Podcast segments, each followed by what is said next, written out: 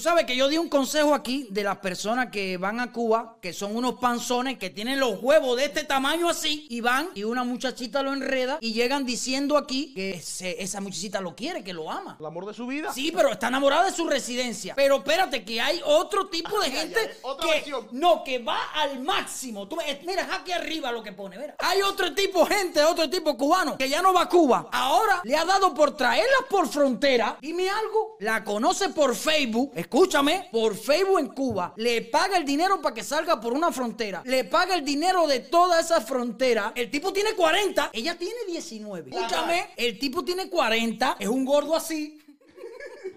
Escúchame, tiene los huevos así de este largo. Está feo con carajo. El tipo está feo. Ese tipo, comérselo es una película de terror. Tú me disculpas. Ese tipo de snu es mejor a ver a Scary Movie. Irle para arriba, ese tipo está cabrón. Pero está lleno de cadena. No, y la chamaquita está linda. Precioso. Está linda, está linda. Entonces, la tiene en la frontera para pasarla para acá y pagando de todo para que tratar que pase. ¿Tú me entiendes? Porque es el amor de su vida y ella le dice que él es el amor de la vida de ella. ¿Cómo te cae? ¿Cuánto tú crees que le dure esa muchachita a ese hombre después que invirtió 15 o 20 mil dólares en traerla? Vaya, Yo no me quiero meter nada, pero si tú eres una persona que estás pensando hacer esto, el consejo de mierda de hoy es no lo traigas. No lo hagas. No lo hagas, que ya tú tienes una edad. Ya a ti ahorita no se te para. Eso lo sabe todo el mundo. Y no es lo mismo usar una bombita, usar Viagra, que te sé lo natural. No, no, hay nada como natural, que tú tienes 40, 50 y ahorita no se te para. No hagas eso. Búscate una mujer de tu edad. Vive tu vida tranquilo. Ve y disfruta, goza, kimba. Pero no te enamores, que van a jugar con tus sentimientos. Porque este es el problema. El problema es que sentimentalmente hay algo. Lo oye y está enamorado. Y si tú.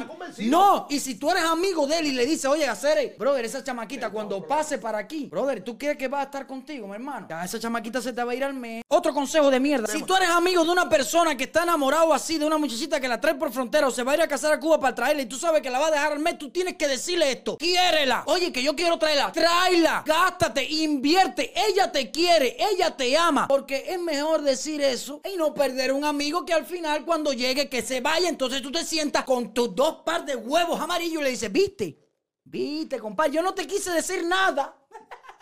Yo no te quise decir nada, compadre, para no pelearme contigo, pero yo sabía que tú con esos 50 años y esa muchachita con 20, se te iba a ir, mi hijo, se te iba a ir. Él quiere oír eso. Tú díselo. Dile, sí, te ama. Tu vida. Tú eres la vida de ella, una pareja que va a durar años y tú sabes que a él nada más le quedan 10 para que se le caiga el rabo.